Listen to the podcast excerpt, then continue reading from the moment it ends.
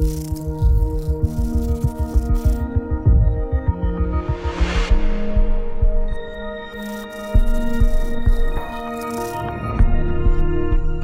m'appelle Fred Boyle, je suis euh, apnéiste, c'est un peu réducteur comme terme, mais euh, voilà, je suis, belge d'origine. Et je vis ici aux Açores depuis, euh, depuis 7-8 ans, 7 ans maintenant. Donc je me suis un peu basé ici euh, pour pas mal de raisons. Euh, c'est une vie assez cohérente et puis euh, bah, l'océan est, est très très riche et on fait beaucoup beaucoup de rencontres ici. Tu as beaucoup parcouru le monde avant de t'installer aux Açores? Oui, j'ai beaucoup voyagé. hein. Pendant euh, une dizaine d'années, euh, j'étais parti euh, 11 mois par an pour des expés, pour des tournages, pour la photo. Et donc j'ai bien parcouru le monde, hein, même aussi quand j'étais petit. Et j'ai toujours cherché un endroit euh, où je pourrais m'installer près de la mer. Et je n'étais jamais venu aux Açores. Et en 2008, j'ai eu l'occasion d'y passer parce que j'avais un couple d'amis euh, qui vivaient ici. En fait, ils étaient euh, dans l'équipe nationale portugaise d'apnée. Je les ai rencontrés à l'époque où je faisais encore des compétitions d'apnée. Ils m'ont toujours dit ah, il faut que tu passes, il faut que tu passes aux Açores. Et un jour, j'ai eu une semaine, je suis venu les voir. Et euh, au bout de quatre jours, euh, j'ai acheté un terrain. Et euh, bah voilà, j'ai lancé le projet et puis je me suis, euh, j'ai un peu posé les valises ici. Ça a été le coup de cœur instantané du coup. Oui, ouais, j'ai j'ai très très vite apprécié le coin parce que voilà, c'est un très bon compromis. On est quand même en Europe. Le climat est pas mal. C'est tempéré. On n'a pas trop froid en hiver, on n'a pas trop chaud en été.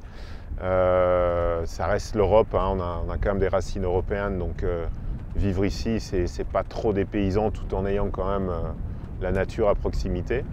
Donc ouais, pour moi, c'est un très très bon compromis. Si on revient aux sources, comment tu as découvert l'apnée et- Alors l'apnée, je suis tombé dedans quand j'étais petit. Et je ne sais toujours pas pourquoi. En fait, à l'âge de, de 4 ans à peu près, j'étais très attiré par ça. Euh, bon, j'ai toujours voulu euh, découvrir le monde euh, sous-marin. Je, faisais pas mal de, bateaux avec mes parents. On partait 2-3 mois par an en voilier. Et mes parents ne plongeaient pas. Mais moi, j'ai toujours voulu percer le miroir de la surface. Et en fait, l'apnée, c'est le moyen le plus simple pour faire ça quand on est gamin. Donc j'ai commencé à m'intéresser à ça, je lisais des bouquins où je voyais des plongeurs en apnée, ça me fascinait complètement. Et quand j'ai eu euh, 6-7 ans, ben, j'ai pu commencer à mettre des palmes, un masque et un tuba et aller me balader. Et vers 9 ans, 10 ans, euh, là j'ai commencé à vraiment euh, plonger un peu plus profond, j'ai commencé à la chasse sous-marine et, euh, et depuis ça m'a plus quitté. Ça a toujours été en milieu naturel, jamais en milieu artificiel? Alors, pour moi, l'apnée, c'est vraiment le milieu naturel. Et l'apnée, pour moi, dès le début, ça a été un outil. C'est un outil de découverte ou c'est c'est un outil pour, pour vraiment faire des choses. Euh, je pense que l'apnée, en tant que but euh, pour la perf, ça n'a jamais été mon truc. Ça a été pendant une petite période, quand j'étais euh, athlète professionnel, pendant une petite dizaine d'années. Mais, ça a toujours été un outil de découverte avant tout. Donc le milieu naturel, évidemment. C'est sûr que j'ai bouffé de la piscine à un moment quand je m'entraînais pour les compétitions et tout ça. Mais pour moi, l'apnée, c'est dans l'océan, sans câble, sans corde, et euh, à la découverte du, du milieu marin. Alors, je sais que généralement les, les- les personnes de ta constitution n'aiment pas trop parler de ça, mais est-ce qu'on peut revenir sur tes années de compétition, tes records, euh, tout- toute cette période-là? C'est vrai que c'est toujours la question euh, combien de temps tu tiens et à quelle profondeur tu descends, hein, c'est la, la question classique. Euh, bah, à l'époque où je faisais de la, de la compétition, bon, ça fait quand même pas mal d'années que j'ai arrêté maintenant. hein. J'ai arrêté en 2004, donc on a deux générations d'apnéistes qui sont passées depuis pratiquement. Euh, moi à l'époque, en piscine sans bouger, ça tournait aux alentours des 7 minutes. Et en profondeur, euh, je descendais à 80 mètres à la, à la palme. Euh, ça, c'était ma discipline de, prédilection, donc le, poids constant. À nouveau, parce que c'est la discipline qu'on utilise quand on explore. Dès qu'on va faire de la photo, qu'on va filmer, qu'on va rencontrer les animaux, on est en poids constant. Donc c'était pour moi quelque chose d'important de, de cette discipline. Euh, donc voilà, ben, ces années-là, euh, ouais, beaucoup de travail euh, pour pas grand-chose. Donc on passe 8 ou 9 mois par an à s'entraîner pour un objectif, pour une plongée qui va durer 2 minutes ou 2 minutes 30. mais voilà, c'est une discipline voilà, où comme tous les sports de haut niveau, il faut de la rigueur, appliquer une méthodologie. Et, je pense qu'à un moment, ben, dans la vie après, ça va, ça va aider. Euh, ben, dans le travail de photographe, dans, tous les autres travails. Euh, voilà, ça te donne une rigueur et une, euh, une, manière de, voir les choses, toujours à, l'économie, être rationnel dans les choix, dans ce qu'on fait. donc c'est une, une belle école de vie. Qu'est-ce que tu en retiens de ces, années? Qu'est-ce que ça t'a appris? Est-ce que c'est capillotracté de dire que de descendre en profondeur, ça te permet d'aller au fond de toi? Euh, Qu'est-ce que ça t'évoque tout ça? C'est vrai qu'on parle toujours de ça, hein, que, l'apnée va nous connecter à notre euh, soi profond, à, nous connecter même au grand tout. Hein. quelquefois, ça part un peu mystique. Mais il y a un peu de ça, évidemment. Euh, quand on est en très grande profondeur, il y a, l'acceptance de ça, parce que si, on descend à 100 mètres, euh, tu vois, avec une gueuse, euh, je suis descendu à 100, 120 mètres, à un moment, tu ne peux pas arriver à descendre à des profondeurs comme ça si tu y vas en force, si tu luttes. il faut lâcher prise complètement, il faut laisser la pression t'écraser, il faut en faire ton allié. si tu luttes, ça ne marche pas. Donc pour accepter des pressions pareilles et, des, situations pareilles, il faut effectivement être en accord avec toi-même et, complètement lâcher prise. Et donc écouter, euh, écouter tes sensations, tu peux pas, comme, dans pas mal de sports de nature, tu dois vraiment t'écouter et tu peux pas tricher. Euh, même si l'apnée est moins dangereuse en soi que par tous les sports de montagne ou les sports d'air où la sanction elle est immédiate, en apnée tu vas pas mourir immédiatement si tu fais une erreur. Euh, tu peux avoir des conséquences mais c'est moins grave. mais par contre, pour arriver à, un gros niveau, il faut, il faut travailler beaucoup. Euh, et travailler beaucoup, se lâcher prise. Donc ça apporte euh, pas mal de choses. À nouveau, ça peut se, traduire dans la vie de tous les jours.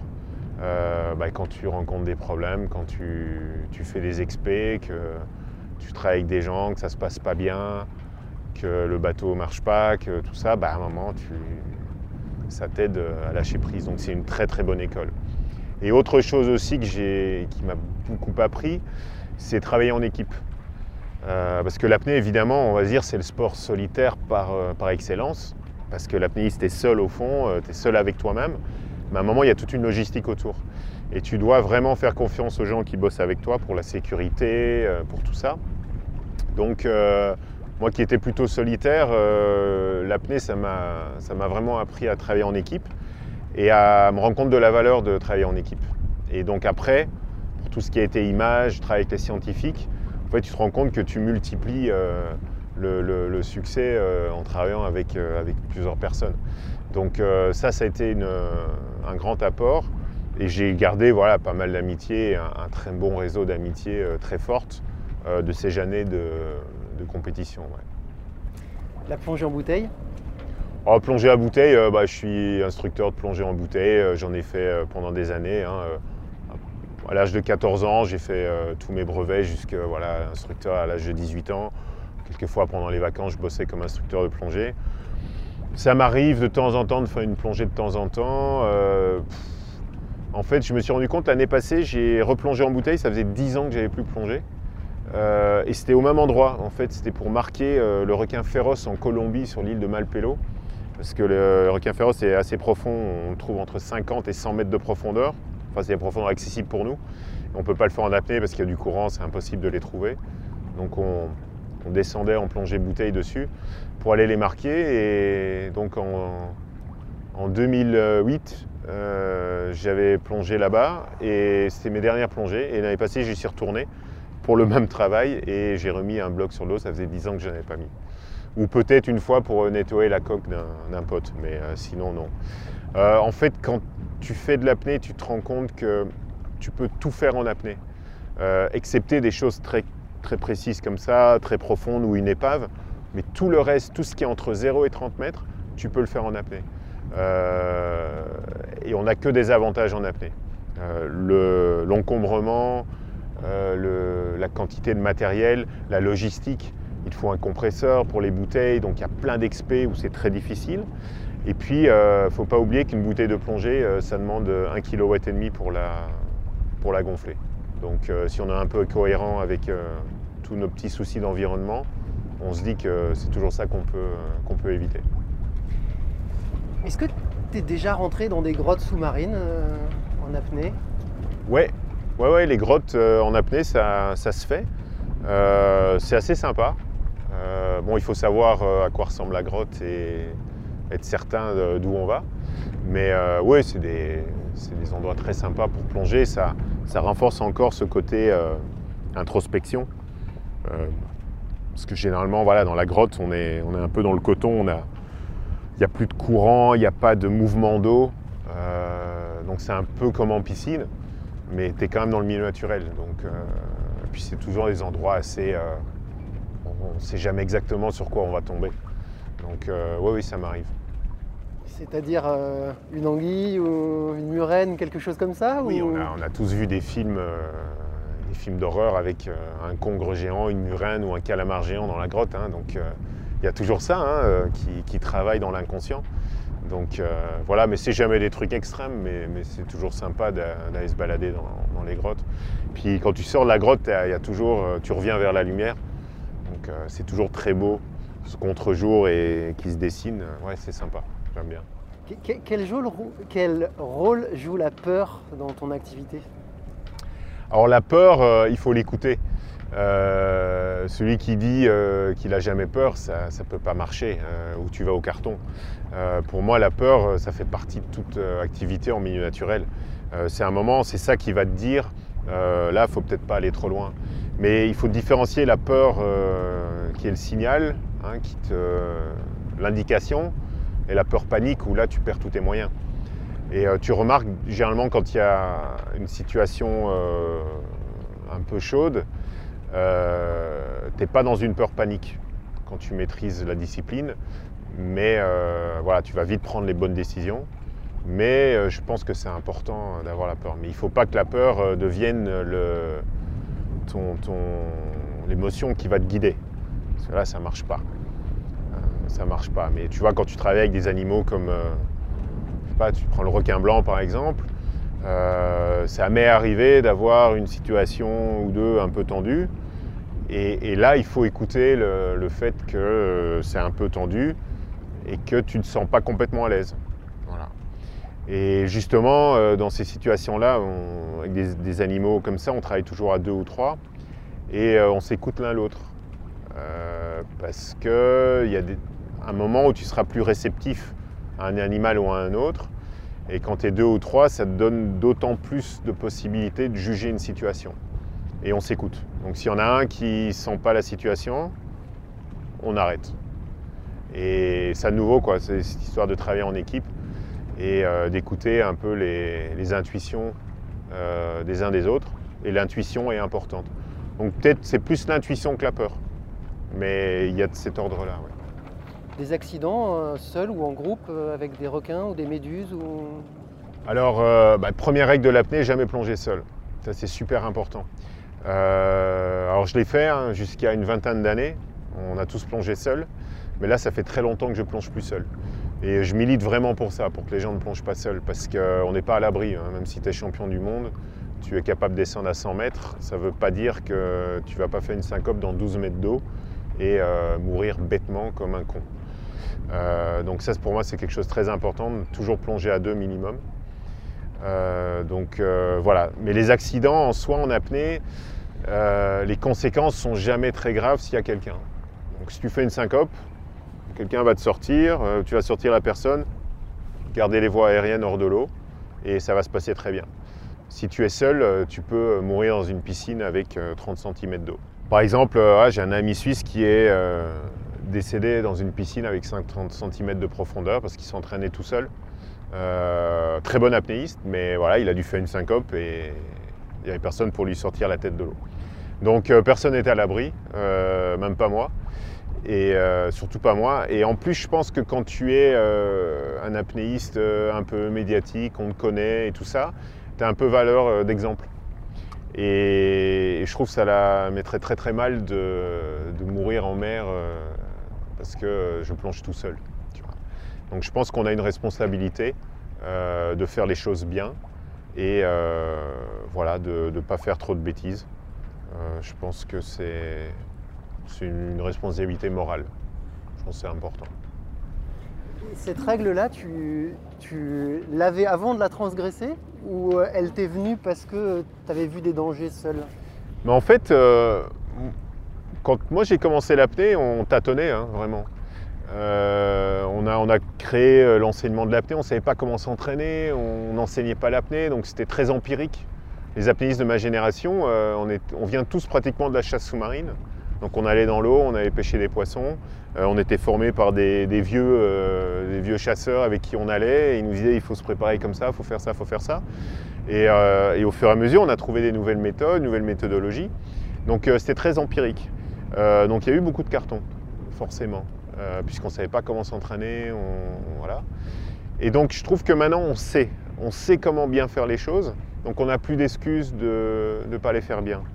Euh, avant, on pensait que bah voilà, si tu plonges dans 10-12 mètres d'eau, euh, il ne va rien t'arriver. Mais oui, il peut t'arriver quelque chose.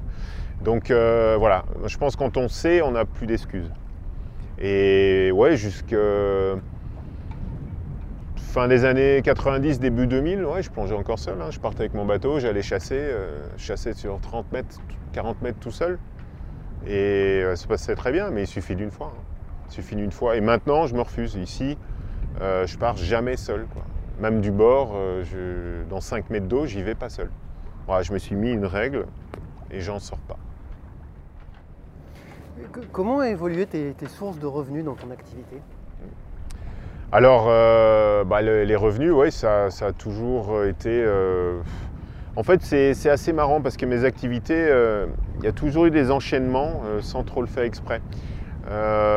Alors avec la, compétition d'apnée, j'ai eu la chance, j'étais à l'âge d'or de l'apnée, je pense. Euh, on était 15 euh, ou 20 à en vivre, à vivre du sponsoring. Alors on ne gagnait pas des millions, hein. c'est sûr que c'est n'est pas des joueurs de tennis ou des, joueurs de golf. Hein. Mais on payait les factures, on s'en sortait. Euh, donc voilà, pendant ces 10 années, ça s'est passé comme ça. Et ensuite, en fait, euh, c'est vrai que souvent les sportifs, quand ils arrivent à la fin de leur carrière, il y a, quelque chose qui se passe. C'est que euh, qu'est-ce qu'on va faire après? Alors si tu as joué au tennis pendant 15 ans euh, ou si tu es joueur de foot, il n'y a pas trop de problème. Si tu fais pas trop le compte, tu devrais pouvoir t'en sortir. Mais nous, on n'a pas mis un bal de côté. Donc en fait, moi j'ai eu une chance énorme. C'est que deux ans avant d'arrêter la compétition d'apnée, j'ai acheté un appareil photo avec un caisson étanche et l'idée, c'était de faire des photos des compétitions et des potes, de tout ce qu'on faisait, euh, pour faire des souvenirs. Et en fait, euh, très très vite, j'ai commencé à vendre ces photos, sans le faire exprès. Et donc, quand j'ai arrêté la compète d'apnée en 2004, j'ai rebasculé dans une deuxième carrière malgré moi. Donc, j'ai jamais voulu être photographe sous-marin, ça n'a jamais été un rêve euh, ou quelque chose que je voulais absolument faire, mais c'est venu naturellement. Et donc, bah voilà, ça, ça m'a permis de, gagner ma vie comme ça. Et puis, euh, de fil en aiguille, à, chaque fois, l'apnée m'amène quelque part d'autre. Euh, et par exemple, quand je faisais de la photo, bon, ben, faire la photo, il faut des sujets. Alors, j'adore les gros animaux, donc je fais des photos de gros animaux, mais à un moment, il faut raconter des histoires. Et pour raconter des histoires, ben, j'ai commencé à côtoyer les scientifiques sur le terrain. Parce que bah, eux, ils travaillent avec les gros animaux et donc ils racontent des histoires. Et à un moment, les scientifiques m'ont dit Tu fais de l'apnée, euh, c'est pas mal ce que tu fais, tu pourrais peut-être nous servir à, par exemple, aller baliser des requins ou récolter des échantillons. Et voilà, donc de nouveau, l'apnée m'a amené quelque part où je ne pensais pas aller. Euh, et ça s'est toujours passé comme ça. Euh, alors c'est sûr, quelquefois c'est tendu, hein, quand on est, on est freelance complet comme, comme je fais, tu sais jamais à trois mois ce que tu vas faire. Mais quand tu fais ça depuis 20 ou 25 ans, à un moment, tu, relativises et il y a toujours quelque chose qui va se passer. Donc, euh, donc, voilà. Mais je crois que la clé dès le début, euh, pour parler financièrement, ben, c'est essayer de, minimiser les, coûts fixes et, de se démerder comme ça. Euh, très très vite, très jeune, j'ai acheté mon premier appart pour, pas bêtement foutre un loyer à la poubelle tous les mois. Et, voilà, et donc après tu baisses les frais fixes et tu, te démerdes. Donc je, voilà, Je pense que j'ai une vie assez, euh, simple et donc ça me permet de garder de la marge et, et de faire ce que j'aime vraiment faire. Euh, au fur et à mesure du temps, tu as, acquis une, une présence médiatique, une présence sur les réseaux sociaux. Euh, quels sont tes messages aujourd'hui, euh, les enseignements que tu as envie de, que les, les gens retiennent de ton expérience, de ton exploration? Alors, tout- toutes ces explorations et ces images, en fait, j'essaie toujours de faire quelque chose de positif. Euh, le, message de, protéger ces animaux est, venu très tôt. hein. Moi, j'ai toujours, euh, toujours bien aimé euh, ces animaux, que ce soit les requins, les grands mammifères marins. Et, très vite, avec ce travail que je faisais avec les scientifiques, je me suis retrouvé face aux études, aux chutes de population, à toutes ces choses-là. Donc, j'ai très vite pris conscience de- de- des gros problèmes qu'on avait. Mais pour communiquer là-dessus, il y a deux axes. Soit tu y vas, euh, tu étales euh, des photos d'animaux morts, euh, de centaines de milliers de requins sur les toits à Hong Kong ou les massacres au Féroé. Mais au final, je crois que l'impact n'est pas si terrible que ça parce que les gens sont tellement inondés de messages négatifs. On va tous mourir, la planète est foutue, les animaux sont foutus, qu'à un moment, ils se détournent de ça, ils veulent plus le voir et ils se sentent complètement impuissants. Et euh, alors que si tu fais la démarche inverse, tu essaies de montrer de l'image positive, euh, tu vois, une photo d'un gros requin ou d'une baleine avec un apnéiste, je pense qu'il y a, quelque chose qui, parle aux gens. Les gens se disent, ah oui, c'est quand même beau, peut-être que je pourrais faire ça, euh, c'est- incroyable ce qui se passe. Il y a une réflexion quand tu vois une image comme ça. Alors quand tu vois une image de, centaines d'animaux morts, je ne sais pas si la réflexion, elle est tellement présente. Donc euh, voilà, et, je pense que ce message euh, peut- peut-être fonctionne hein, ou fonctionne pas, mais euh, voilà, c'est dans cette direction que je me suis, je me suis mis.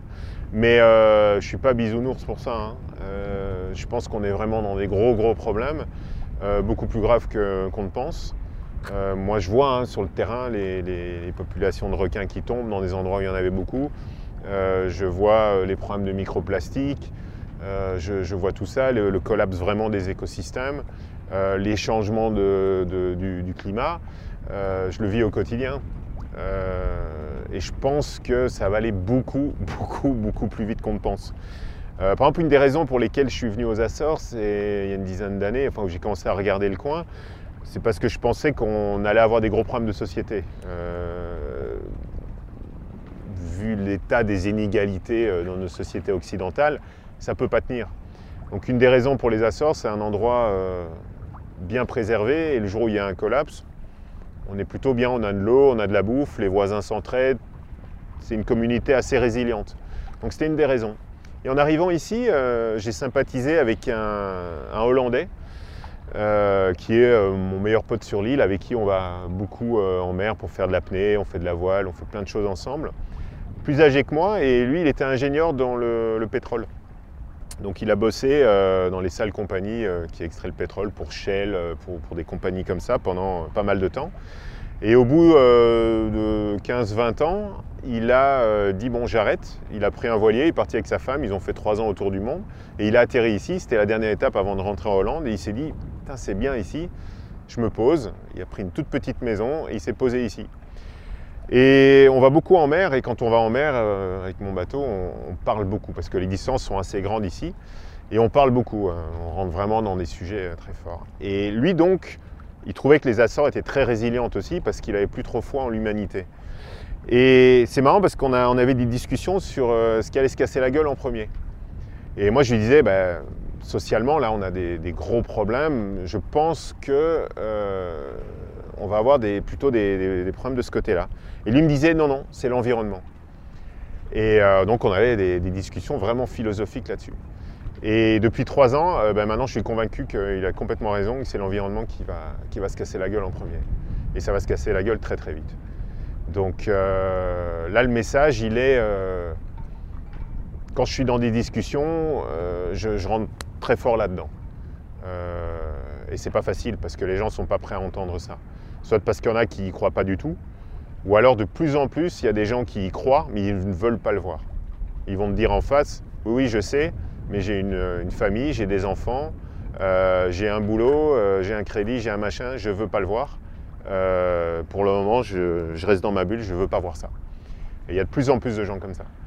Et, moi, je pense qu'il faut y aller frontal. Quoi. Il faut, expliquer aux gens ce qui se passe. Si, tu en es convaincu, il faut expliquer aux gens ce qui se passe. Parce que tout ce qu'on dit dans les médias, le tri sélectif, euh, les bagnoles électriques, les machins, ça ne va rien changer. Il y a vraiment des gros problèmes structurels, il faut, aller plus loin. On va être obligé de faire des choix. Il euh, ne faut pas faire croire aux gens que dans 5 ans ou 10 ans, on aura, ou dans 10 ans, on aura le même niveau de vie que maintenant. Euh, c'est pas possible.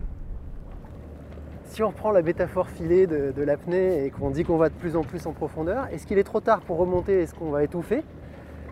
Ou euh, est-ce qu'on peut aller encore plus en profondeur? Alors, moi je suis convaincu que c'est trop tard. Euh, maintenant, ce qu'on va arriver à faire, c'est gérer les conséquences. Donc c'est voir comment on va, on va adapter le monde à, ce nouveau paradigme et que la croissance infinie, ben, on sait que ce n'est pas possible. Hein. quand on voit les courbes d'utilisation de, matières premières, d'énergie euh, dans les 20 dernières années, c'est insoutenable. on a utilisé plus de métaux euh, depuis 1980, entre, 1990 et maintenant que dans toute l'histoire de l'humanité. Euh, quand on parle d'énergie renouvelable, euh, donc on nous dit ah ben, il y a du solaire, il y a de l'éolien, donc on voit sur les courbes d'utilisation d'énergie, mais en fait ça s'additionne, ça ne remplace jamais. On n'a jamais consommé autant de charbon qu'aujourd'hui par exemple. Donc quand on vous dit on utilise les énergies renouvelables, oui, mais ça s'additionne à toutes les autres. Donc ce n'est pas de la substitution. Donc on va encore plus loin dans la consommation. Et, puis aussi les énergies renouvelables, à un moment, il faut les fabriquer, les éoliennes, il faut fabriquer les panneaux solaires. Donc tout ça, c'est très gourmand en métaux, en terres rares, en, plein de choses. Donc ça va poser d'autres problèmes d'environnement. Donc à un moment, si on est euh, face au truc, il y a une seule solution, c'est réduire la voilure. Décroissance et réduire la voilure. Et, ça, il faut, préparer, euh, il faut se préparer à ça. Et je pense que si tu te prépares, ben, ça sera plus facile à vivre avec les conséquences. Donc bien sûr, quand on regarde euh, globalement, on se rend compte qu'il y a des accords qui sont pris. Euh, ces accords ne sont, pas respectés. Euh, donc c'est pour ça que, selon toi, tout va s'effondrer. Alors, effondrement, moi, ce qu'on appelle un effondrement, si c'est quelque chose de très soudain ou quelque chose qui va péricliter doucement. moi, je pense qu'il va y avoir des, choses qui vont aller très vite, mais d'autres qui vont, péricliter plus lentement.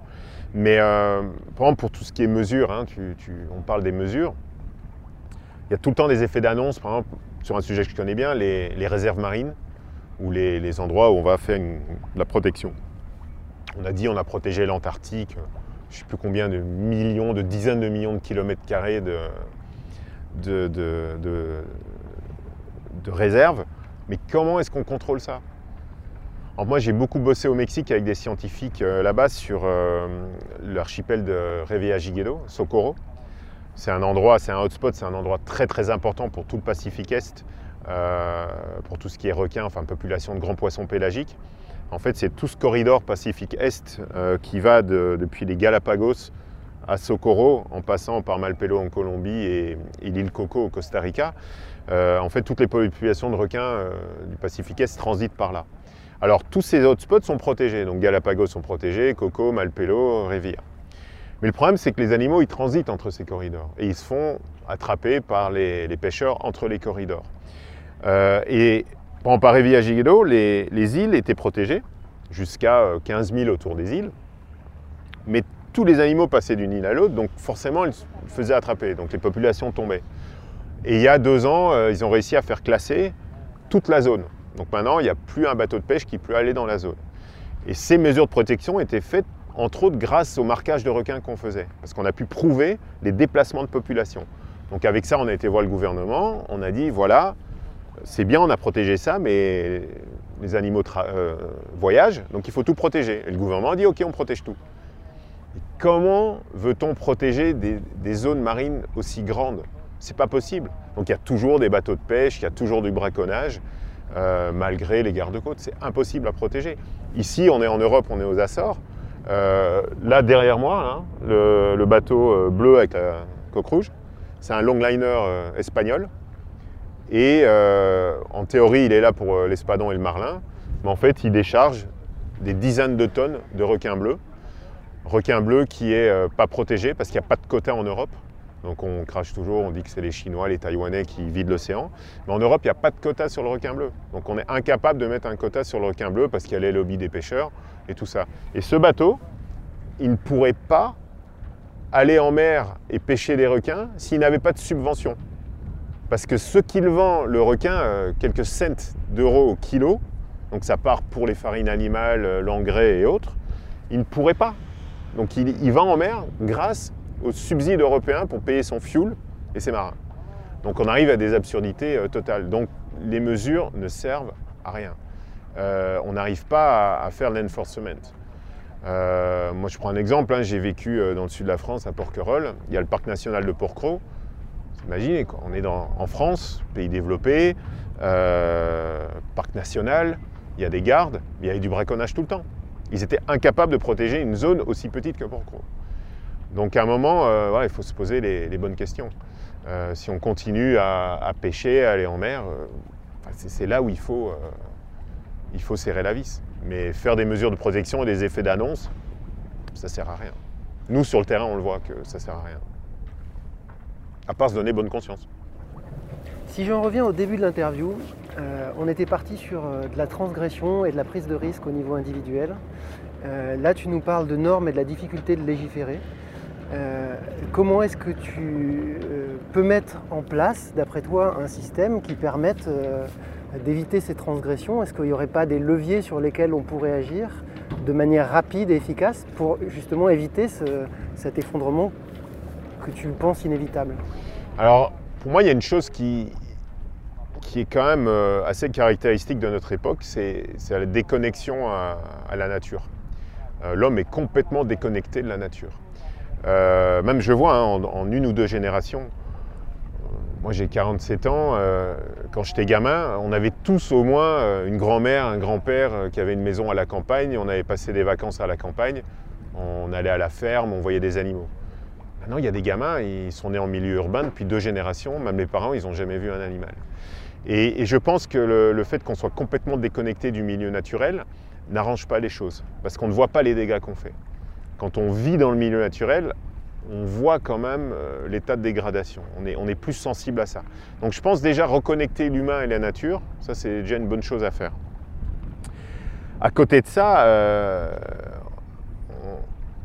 on, vit dans un système où les, dirigeants, que ce soit les dirigeants d'entreprise ou les, politiques, sont complètement déconnectés de la réalité.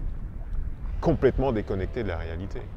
Euh, J'ai été faire une conférence à l'ONU, à rencontrer euh, les gens euh, qui sont responsables des, politiques d'environnemental à l'ONU.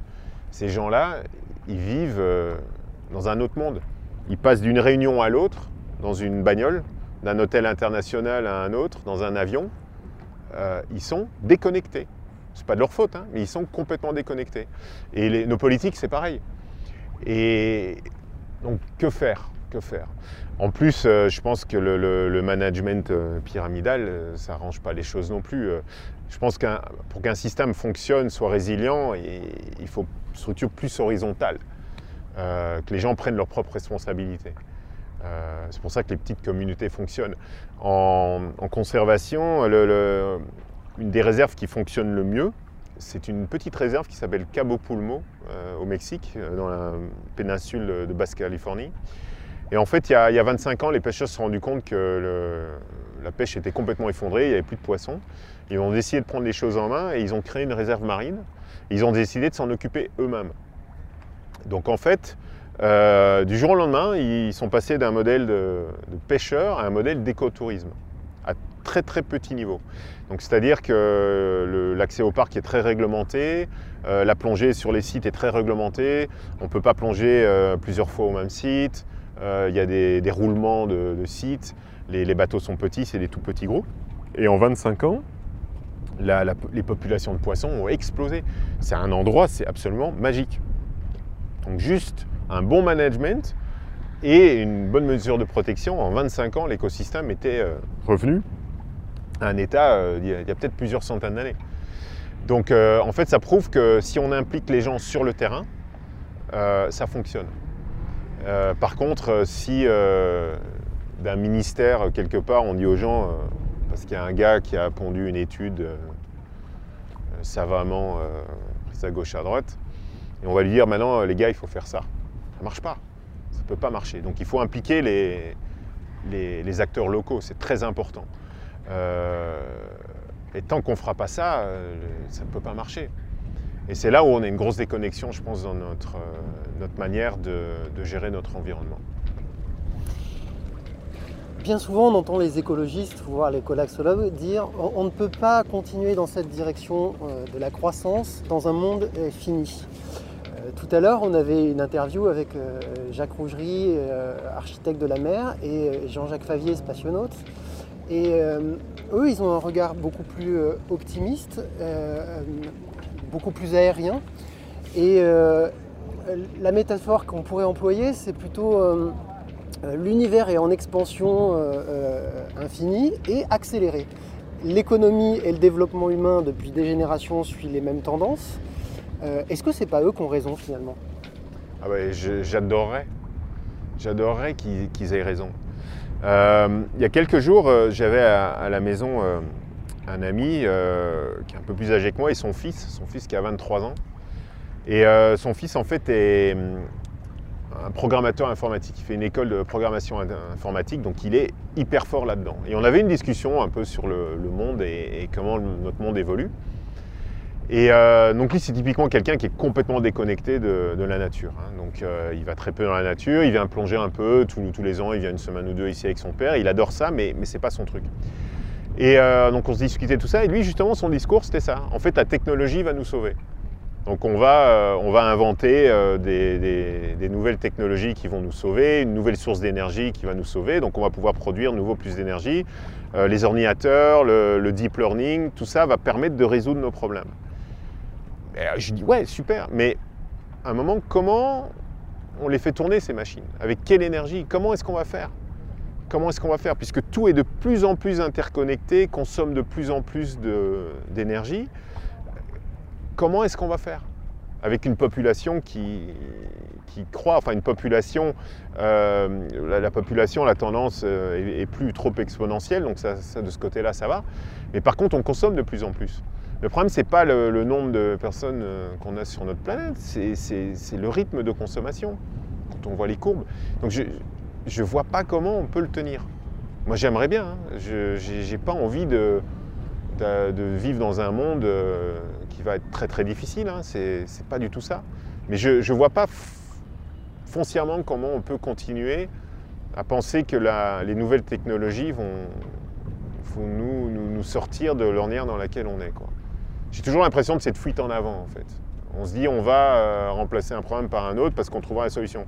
Les centrales nucléaires, super, c'est vrai que quelque part, c'est ce qui consomme, euh, enfin qui, produit le moins de CO2 euh, pour les, besoins énergétiques gigantesques qu'on a. Mais quand on a fait les centrales nucléaires il y a 50 ou 60 ans, on ne savait pas comment les démanteler réellement.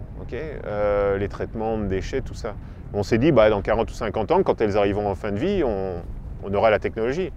Bah, comment on fait On ne sait toujours pas. Donc euh, voilà, c'est peut-être la, solution la moins mauvaise pour le moment, mais euh, jusqu'à quel point ça, va rester euh, viable cette solution. Donc voilà, c'est pas facile, hein. il n'y a pas de solution miracle je pense, mais je pense que déjà réduire, notre, consommation, ça va pouvoir quand même contribuer à retarder l'inéluctable. Bien souvent, quand on parle de développement durable, on nous parle d'un futur euh, désirable. Est-ce qu'il est nécessaire d'avoir euh, euh, des écosystèmes développés et une biodiversité riche pour avoir un développement désirable? Alors, pourquoi pas hein, imaginer un monde complètement bétonné, où tout serait hors sol Peut-être que ça peut fonctionner. Hein. Peut-être que ça peut fonctionner. mais est-ce qu'on veut en arriver là? Est-ce qu'on veut à tout prix euh, conserver notre, euh, notre niveau de, consommation euh, qui est devenu un petit peu... c'est trop. C'est trop. Est-ce qu'on a besoin d'un nouveau smartphone tous les six mois? Est-ce qu'on a besoin d'une nouvelle voiture tous les trois ans? Est-ce qu'on a besoin de tout ça? Il y, a des études hein, qui, ont, qui, ont, été faites sur le, la qualité de vie et le, niveau de bonheur en fonction du revenu. on se rend compte qu'à un moment, euh, ça plafonne très vite. Euh, je crois qu'en Occident, un revenu de 5000 euros par personne, on était à peu près au maximum de la, du, bonheur que, l'argent peut nous apporter. Et le problème, c'est que dans notre monde, on a des inégalités absolument terribles.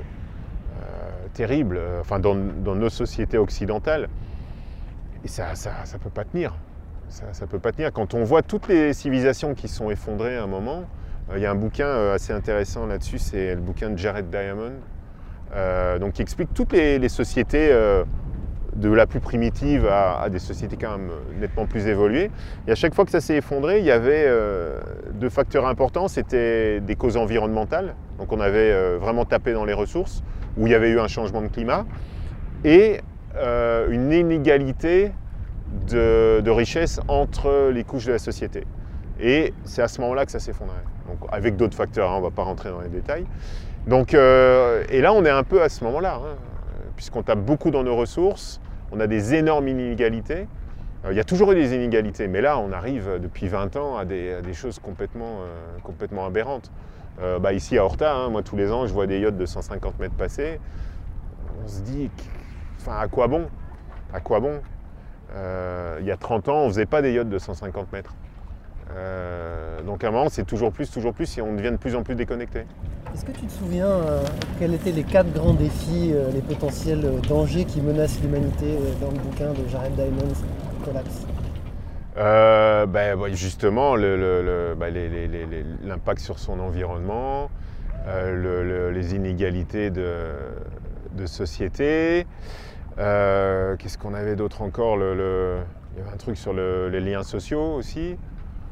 Voilà, et on tourne autour de ça. Il y en a quatre. Il y a les inégalités, tu l'as dit, sociales. Les risques nucléaires, tu en as parlé. Ouais. Euh, les changements climatiques, au sens large. Et le dernier, c'est la tension sur les ressources. Ouais. Et tu en as parlé aussi.